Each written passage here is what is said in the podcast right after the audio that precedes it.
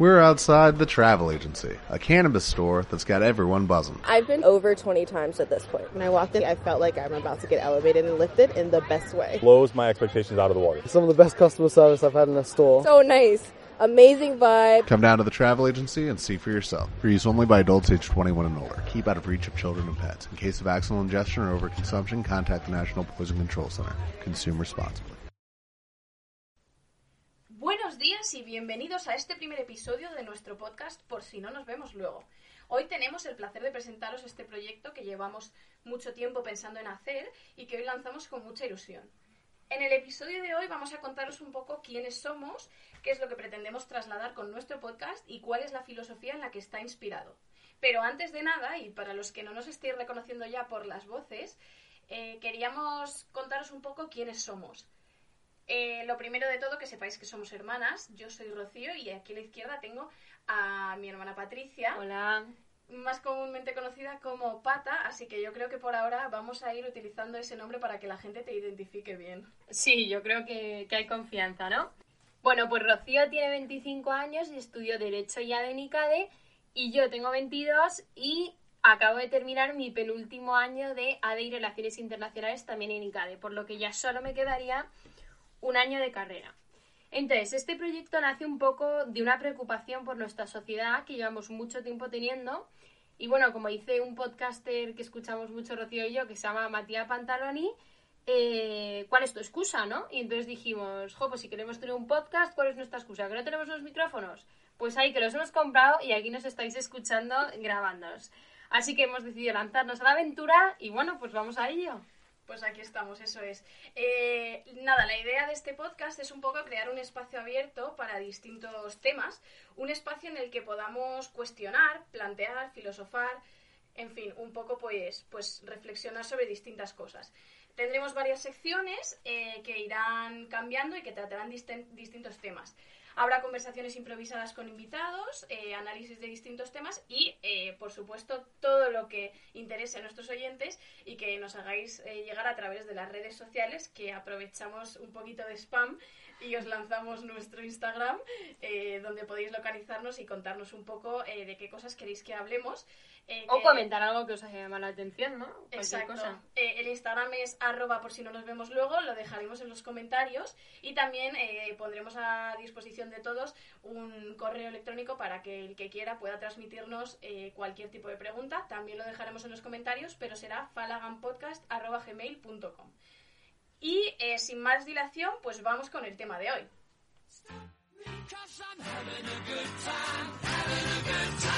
shooting star leaping through the sky like a tiger, defying the laws of gravity.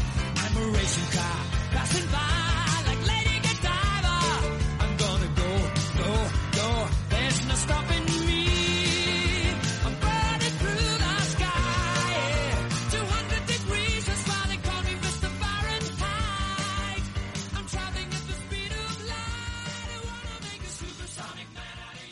Para empezar os vamos a contar un poquito el origen del nombre, ¿no? Por si no los vemos luego, qué nombre más raro.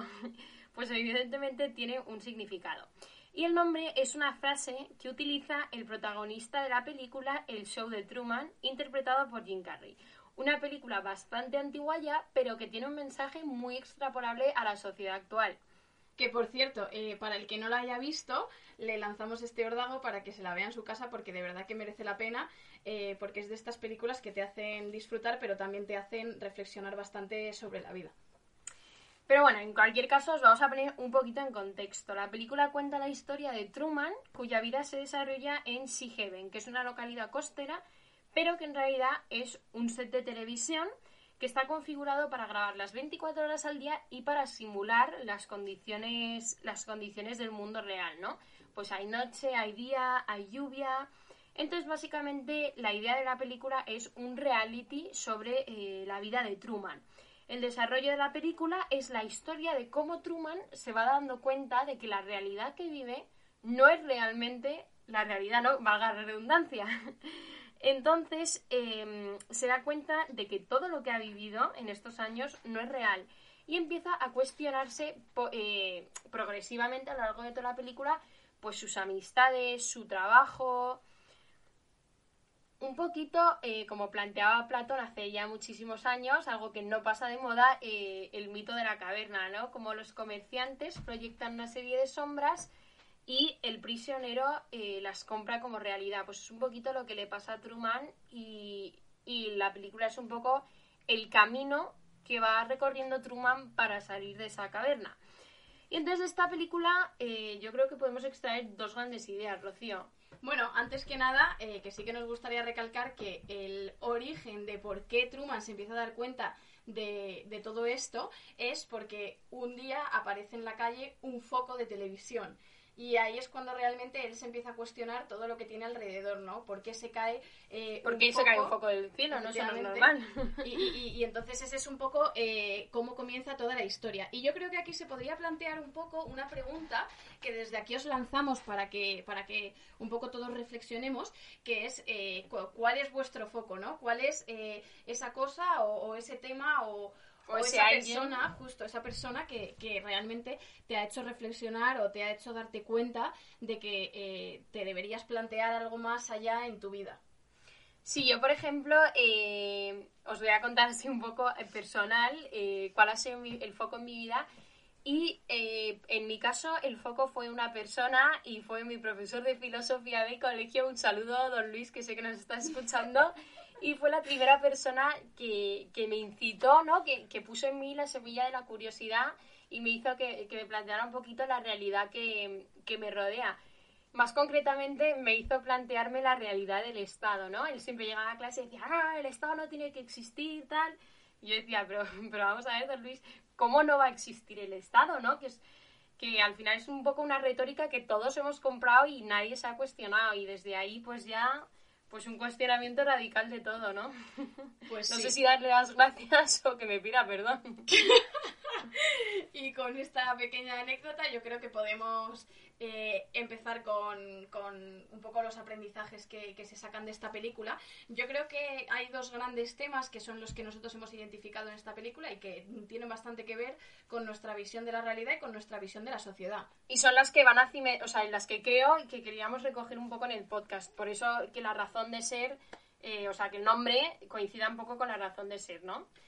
Efectivamente. Y la primera idea que eh, se plantea en esta película y que es un poco eh, el primer tema sobre el que queremos eh, lanzar una reflexión es lo que nosotros hemos denominado cuestionamiento.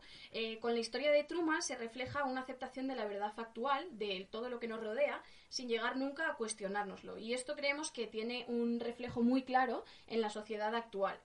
Mm, de hecho, eh, creemos que se manifiesta a través de todas las etapas de la vida de una persona y que esto realmente merece la pena pararse eh, a pensarlo y a meditarlo. Sí, bueno, pues eh, una primera etapa es el colegio, cuando terminas el colegio. Cuando termina la etapa escolar, el siguiente paso predeterminado, porque lo que decía Rocío de las etapas de la vida, las etapas de la vida suelen estar muy estandarizadas, ¿no? Entonces, el estándar en este estadio es ir a la universidad. Y aquí, por ejemplo, eh, os invitamos a que os preguntéis cuántas personas que iban con vosotros al colegio no han seguido por el camino de la universidad. A mí, desde luego, creo que me sale una o dos, que yo recuerdo ahora mismo a ti. Sí, sí, a mí por el estilo, prácticamente nadie, porque al final eh, el que no va a la universidad se interpreta como algo malo o algo negativo, cuando realmente no debería de serlo, y al final, pues todo el mundo sigue el camino de ir a la universidad, pues porque es lo que está establecido. Ese es, ese es el, el, problema básico, ¿no? Se nos vende un poco que el que no va a la universidad va a valer menos en el mundo profesional, pero también creo que eso es un problema un poquito de España, porque tú te vas a Reino Unido, por ejemplo, y es muy común ver cómo los estudiantes hacen gap years o eh, hacen cursos de forma, o sea, formación profesional y ahí no pasa nada. Bueno, entonces esto tiene un problema de raíz que creemos que es el sistema educativo en sí mismo. ¿Y por qué? Porque se basa en la enseñanza de unos conocimientos que eventualmente se van a olvidar y se olvidan de enseñarte a pensar. De hecho, iría un poco más allá y creo que en esto vamos a estar de acuerdo, Rocío, y es que no es que se base en la enseñanza de ciertos conocimientos, es que se basa en la memorización de ciertos conocimientos. Y no se te incita a entender los conocimientos, ¿no? Eh, y bueno, pues eh, eso es uno de los factores por los cuales no se te enseña a pensar. Y de hecho, eso es un gran problema cuando luego la gente se incorpora al mundo laboral porque al final nadie se cuestiona nada, nadie ha aprendido a pensar nada y como los conocimientos que se han adquirido en las distintas etapas, tanto del colegio como universitaria, etcétera, eh, nadie ha llegado a entender lo que ha estudiado y por lo tanto la aplicación en la práctica es realmente complicada y muchas veces lleva, yo creo, a resultados que son eh, pues verdaderamente incomprensibles. Sí, yo apuntaría también, ahora que vamos a hacer el cambio de etapa del colegio a la universidad, que, que aquí se demuestra el, el, problema de que no te enseñan a pensar en la vocación, ¿no? Porque, eh, ¿cómo se eligen las carreras? Pues un poquito eh, por lo que tienes salidas profesionales y por, no sé, pues un poquito lo que hace todo el mundo y lo que pueda tener salidas. Entonces es muy difícil en ese contexto encontrar tu vocación y perseguirla, ¿no? Entonces vamos a pasar a la siguiente etapa que es la universidad, Rocío. Cuéntanos un poco. Efectivamente, y estamos hablando del colegio, pero realmente en el momento en el que entras en la universidad, eh, esto termina siendo un poco una extensión del colegio, ¿no? El, el modelo de aprendizaje eh, que, en el que están basadas las universidades es muy similar al del colegio, enfocado principalmente eh, a memorizar cosas y desterrando la curiosidad y el cuestionamiento eh, en las personas. Este problema es más grave en la universidad porque al final el origen de la universidad, eh, que viene ya desde la Edad Media, es la búsqueda del saber por el saber, el cuestionamiento de las preguntas vitales más trascendentes del ser humano. Pues explicadme vosotros eh, en qué se ha convertido la universidad y realmente si ese origen, esa, esa semilla que se, que se sembró cuando se, cuando se creó la universidad, si realmente sigue existiendo a día de hoy. Que yo creo que claramente la respuesta es no, no sé si estarás de acuerdo conmigo, pero entiendo que sí. Sí, sí, totalmente. Si es que eh, yo el principal problema que veo es que la universidad, por así decirlo, ha traicionado su razón, su razón de ser. Y lo dice Ortega y Gasset, por ejemplo, en la misión de la universidad, cuando habla de que la cultura es como lo que nos da un salvavidas en el naufragio de la existencia. Y eso es lo que debe proporcionar la universidad y, evidentemente, no está proporcionando. Y cuando hablábamos de, un poco de que las etapas de la vida están estandarizadas y que no nos cuestionamos nada, yo, por ejemplo, lo he vivido en primera persona. Y desde mi experiencia, el perfil que conoces un poco en la universidad de gente eh, son personas que han elegido la carrera porque tiene salidas profesionales y con el objetivo de mantener cierto nivel de vida, pero no hay una pasión detrás, ¿no? Y entonces, eh, como se trata de seguir un nivel de vida, hay un patrón de comportamiento que puedes seguir para llegar a, llevar ese nivel de vida. Y ese patrón de comportamiento lo hace todo el mundo y consiste en, eh, por ejemplo, en primero de carrera me voy a hacer un curso que hace todo el mundo fuera de España y en segundo de carrera hago prácticas, bueno, en segundo, en tercero o en cuarto, en una prestigiosa consultora porque es básicamente lo que todo el mundo en nuestra universidad quiere, yo creo. Y así sucesivamente, ¿no? Se van quemando una serie de etapas como si se tratara de ir picando unos elementos de una lista, ¿no?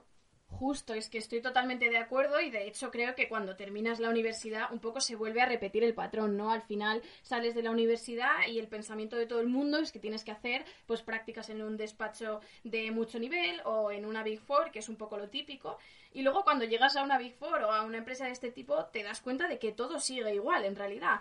Nadie tiene una pasión verdadera por lo que hace, eh, la gente simplemente está esperando a que llegue el fin de semana para ir a tomar algo con sus amigos y ojo, que esto somos las primeras que lo hacemos y no hay claro, ningún problema. Claro.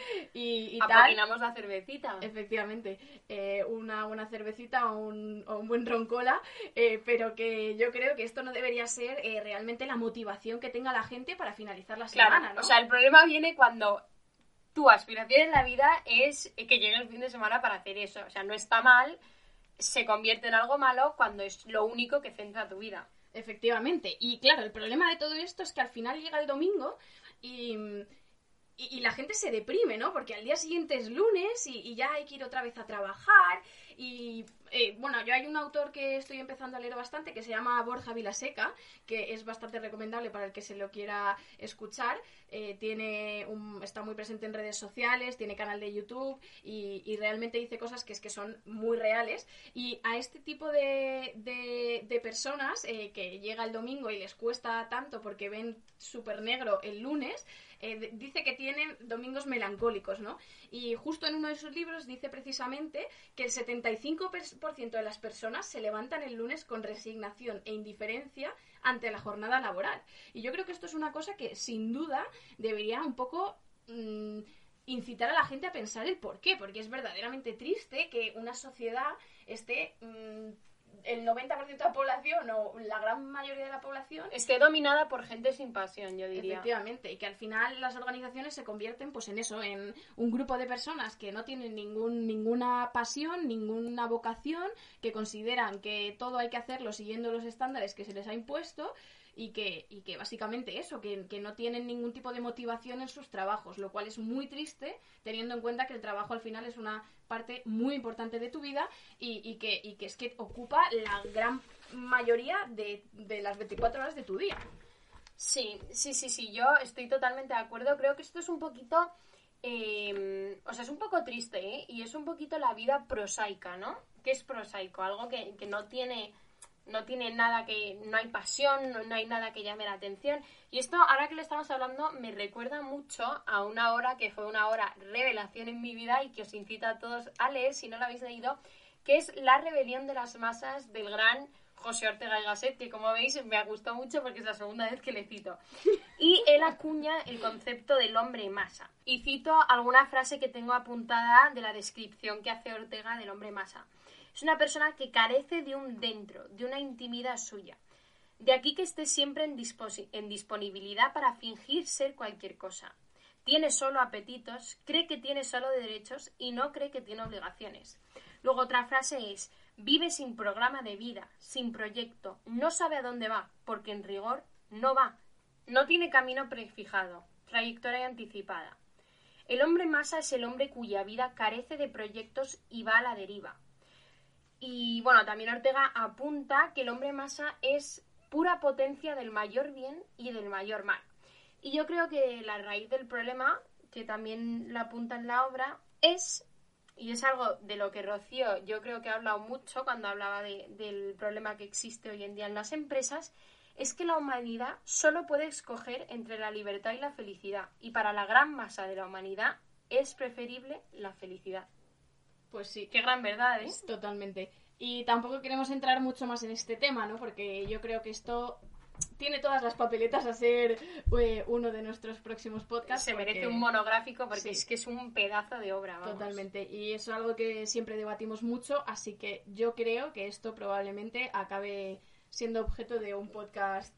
Eh, Ya nos comentaréis por las redes, aprovecho para recordarlo, arroba por si no nos vemos luego o fanaganpodcast arroba gmail.com si os interesa el tema. Exacto. Y eh, llegados a este punto, queremos transmitiros la segunda idea que extraemos nosotros un poco de la película y lo que queremos comunicaros. Nosotros lo hemos denomi- de- denominado el concepto dominación o control. Sí, es una idea que, que no os va a sonar a nuevo porque se ha tratado mucho eh, tanto en el cine como en la literatura. Por ejemplo, a todos os sonará, y espero que la hayáis visto todos, la película de Matrix o la novela 1984 de George Orwell. Que el que no se la haya leído, también eh, otra obra que sin duda alguna recomendamos, porque es que además el reflejo que tiene de la situación política actual es que es absolutamente maravillosa, aparte de eh, que es que está Preciso, aparte de preciso. aparte de preciso, pero es que sobre todo que es que está súper bien escrita y el que se la puede leer en inglés, eh, yo le animo a que se la lea en inglés porque es que es, es maravilloso eh, George Orwell. Sí, básicamente lo que tienen en común estas obras que hemos citado es que plantean el control de un ente superior sobre la vida del individuo, que le convierte en una vida teledirigida o al servicio del mismo. Y entonces, esto de un ente así suena muy abstracto, ¿no? Vamos a aterrizar un poquito el concepto. ¿Qué, ¿Qué puede ser este ente? Pues este ente es que puede ser a muchos niveles, a nivel muy grande y a nivel más pequeño. Justo, lo que queremos transmitir un poco es que, ese ente no tiene por qué ser una única cosa, sino que se manifiesta a distintos niveles, eh, tanto eh, a nivel global como país, como a nivel personal eh, de cada uno con su consigo mismo y eh, a nivel un poco de, de desarrollo personal. Sí, vamos a ir explicando un poquito eh, las capas que hemos elaborado nosotras, pero que, oye, si vosotros os ocurre cuáles pueden ser esos entes, nos lo podéis dejar. nos lo, podéis lanzar en el, en el Instagram, eh, Sí, en nos el lo que podéis dejar caer. espacios para este tipo de conversaciones. Entonces, el primero es el concepto de Estado, ¿no? Que ya comentaba yo antes que fue un poco el foco que a mí me incitó a dudar un poco de la realidad. Entonces, el concepto de Estado es eh, algo a lo que, bueno, tú perteneces. Esto es uno de los grandes problemas a la teoría de democracia, una de las grandes eh, objeciones que se le han hecho. Es que tú perteneces, pero nunca se te ha prohibido, o sea, nunca se te ha, eh, tú no has dado consentimiento, ¿no? Efectivamente. no has firmado ese contrato social del que se habla mucho y es un sistema envolvente, es decir, un sistema del que no puedes escapar, porque yo me pregunto si en un contrato normal hay cláusula de extinción del contrato, ¿por qué en este no lo tenemos, no? Y entonces en ese sentido sí que el Estado controla un poco tu vida porque es algo de lo que no puedes escapar. Pero bueno, esto suena también muy abstracto, ¿no? Un ejemplo concreto. Pues a mí siempre me ha llamado mucho la atención los parquímetros. Eh, nosotras somos de, de Madrid, no sé si, si nuestros oyentes estarán esparcidos por España y funcionará igual en las demás ciudades. Pero en Madrid hay unos parquímetros en los cuales tú pones tu matrícula y queda registrado dónde aparcas, a qué hora. Y entonces yo siempre me, he preguntado, oye, ¿por qué yo tengo que regalar mis datos a la ligera? ¿Por qué tengo que decirle al ayuntamiento dónde estoy en cada momento, no? Y esto es- me parece un ejercicio, o sea, me parece un instrumento de control bastante fuerte, no bastante directo, que nadie nunca ha dicho, oye, yo, vamos, y es que creo que esto debería ser hasta anticonstitucional. Efectivamente, y de hecho yo creo que esto cuando se, cuando se empezó a poner en las ciudades, en el caso concreto de Madrid, pues en Madrid, em, yo lo que no entiendo es cómo nadie nunca se ha quejado de esto, eh, ni, ni se ha manifestado, ni ha, ni ha, no sé, o sea, la gente como borregos ha directamente aceptado esta imposición de que tienes que estar completamente, tu coche tiene que estar completamente localizado y nadie nunca se ha preguntado eh, si de verdad esto debería poder existir o, o si de verdad quizás esto tiene algún tinte de, de inconstitucionalidad. Es Sí. una cosa que no puedo entender. De hecho, esto me está recordando a, a una frase que hace poco me mandaba nuestro hermano, ¿no? Tenemos otro hermano, que se está leyendo ahora mismo Archipiélago Gulag de Solzhenitsyn, y eh, lo que planteaba la frase era como que el sistema no funciona si tú no le dejas funcionar. Es decir, estas cosas no pasan si la población no les deja que, fun- que pasen, ¿no? Entonces, un poquito, eh, bueno, pues esa idea. Vale, y esa es eh, una de las manifestaciones, pero eh, también nosotros solemos hablar de otra de las grandes manifestaciones de control que tiene el Estado sobre el individuo, que, son, que es el tema de los impuestos, ¿no? Al final, los- Bueno, un inciso, como diría eh, don Luis, son impuestos, no son voluntarios, ojo. El nombre ya es que lo delata. Eso de entrada, pero es que, o sea, es muy fuerte, ¿no? Que, que una persona eh, trabaje y que de, de lo que trabaja se le quite el 50% de su sueldo en algunos casos. De su sueldo que matizar ya no es que le quiten el sueldo, es que son horas que tú no estás trabajando para ti, sino para otra persona y además sin consentimiento, que es lo curioso de toda esta historia, ¿no? Decía Michael Sandel, un profesor de, la Universidad de Harvard, en un curso que tiene sobre filosofía política, que os recomiendo a todos que lo veáis, está en YouTube, hablando del pensador Robert Nozick, que al final esto no es otra cosa que trabajo forzado, porque tú estás trabajando para alguien sin consentimiento, lo que en palabras modernas podemos llamar esclavitud. Sí, que en realidad, y esto eh, eh, al hilo de haber hablado antes de, de Borja Vilaseca, eh, en uno de sus libros que se llama ¿Qué harías si no tuvieras miedo? Justo habla de este tema también y eh, específicamente lo relaciona con la esclavitud y dice que la esclavitud en realidad no está abolida, sino que se ha convertido en una nómina. Y mm, Eso nos lleva al próximo, a la próxima capa de análisis que teníamos pensada, que es la del individuo. ¿No? Eh, ese ente superior al que, que te teledirige, que hemos dicho, pueden ser muchas cosas, también puede ser tú mismo. Puede ser tu mente, pueden ser tus pasiones, tus miedos, ¿no? Por ejemplo, pues eh, voy a salir a correr por las mañanas, te pones la alarma y luego no te levantas ni un día porque te están dominando las pasiones, no estás siendo tú el dueño de tu vida, ¿no?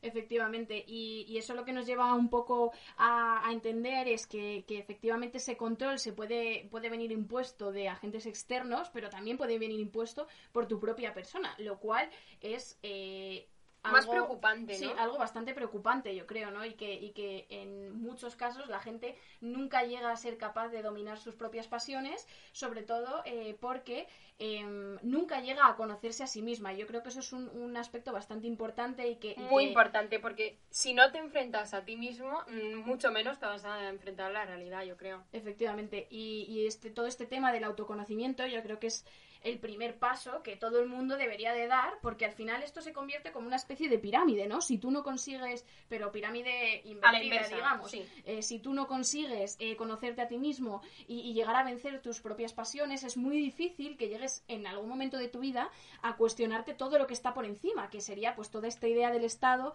eh, de la que acab- acabamos de hablar hace un momento.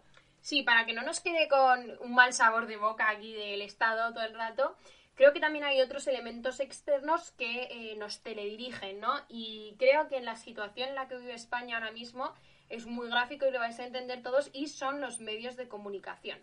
Decía el pensador italiano Giovanni Sartori que el hombre se está transformando de Homo sapiens a Homo videns, un hombre en el que la televisión cumple un papel determinante porque la palabra ha sido destronada por la imagen. Esto es muy importante porque lo que viene a decir es que lo visible prima sobre lo inteligible, ¿no? Que es una cosa muy curiosa. Y eh, bueno, pues es que yo creo que, que no sé cuándo, no, no me atrevo a dar porcentajes, pero la mayoría de la población se fía de lo que ven los medios de comunicación y está continuamente pegada a los medios de comunicación. Totalmente. Y el problema aparece cuando esos medios de comunicación, no digo que sean imparciales, porque yo creo que, que, o sea, que no sean imparciales, que yo creo que ser imparcial es una cosa muy difícil, sino que no haya variedad de medios de comunicación, con lo cual solo hay un mensaje y bueno, pues como que se junta un poquito el hambre con las ganas de comer, ¿no? Eh, la gente pegada a la televisión y un solo mensaje. Entonces, Justo, bueno, al final lo conviertes un poco, pues eso, en, en un monopolio en el que se transmite un tipo de información, esa información es la que llega al ciudadano y el ciudadano, en la medida en que eh, no tiene capacidad para cuestionarse nada más, porque tampoco quiere, eh, pues al final se acaba un poco fiando de todo lo que le viene impuesto por parte de los medios de comunicación, sin llegar nunca a plantearse si lo que están diciendo es realmente así o si, si o quizás... si hay- debería ser así, ¿no? Sí, También. o si debería haber eh, cosas que, que, que fueran pues cuestionables, ¿no? Con lo cual, para hacer así un poco un wrap-up de, de la segunda idea, eh, el control o la dominación es un problema muy importante, en- eh, tanto a nivel sociedad como a nivel persona, y es algo que puede venir de una capa individual o de una capa más amplia, ¿no? Entonces, bueno, pues vamos a intentar hacer un recap así de lo que hemos contado, Rocío. Pues nada, básicamente eso, ¿no? Dos ideas. eh, una, una gran idea que se basa en, en el cuestionamiento y que desde aquí os invitamos un poco a todos a empezar a cuestionaros ciertas cosas eh, que se ven. se dan por hecho. Sí, que se dan por hecho y, y que se ven en el día a día.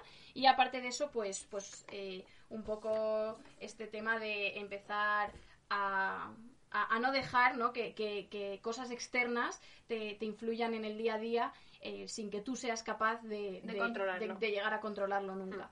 Y yo creo que un poco con estas dos ideas eh, os lanzamos pues este, este momento para que empecéis a pensar un poco sobre, sobre, sobre estos temas. Y bueno, esto es un poquito lo que, lo que inspira nuestro podcast, ¿no? Porque al final lo que queremos nosotras es crear un espacio de cuestionamiento y, y un espacio en el que se pueda romper la, la bueno, no sé, ¿cómo, cómo lo llamaría, Rocío? Pues yo creo que la monotonía del pensamiento de, de la sociedad, ¿no? En la que Sí. se empiece a cuestionar Sí, un sí. poco lo que, lo Esa que se, se sociedad dado por teledirigida. Y yo creo que con esto podemos dar por finalizado este primer podcast. Eh, nada, eh, ante Muchísimas todo, gracias por, gracias, por habernos escuchado y por todos los amigos que estos días eh, hablando con nosotras en nuestras redes sociales nos habéis mostrado vuestro apoyo y estamos muy contentas de haber grabado este primer episodio que nos ha costado un poquito así, problemas técnicos, ¿no? Un poquito de todo. Totalmente. Y nada, os eh, pedimos encarecidamente que Eso. todo lo que, todo lo que os haya suscitado este episodio nos lo dejéis saber en las redes sociales, interactuéis con nosotras, nos contéis qué habéis pensado, qué no. Y eh, bueno, pues eh, lo Sobre que se os pueda eso. ocurrir para, para siguientes episodios. Sí, vuestras ideas pueden inspirar próximos episodios, así que por favor, eh, contarnos eh, todas las cosas de las que queréis- queráis que reflexionemos y os invitamos a reflexionar con, vos- eh, con nosotras em, a través de nuestras redes sociales. Y nada, si os ha gustado, pues compartidlo ahí con la familia, los amigos y a quien creáis que le pueda interesar. Exactamente. Y nada, y con esto, pues, Como diría Truman, por si no nos vemos luego, Buenos días, buenas tardes y buenas noches. One, two, three, uh.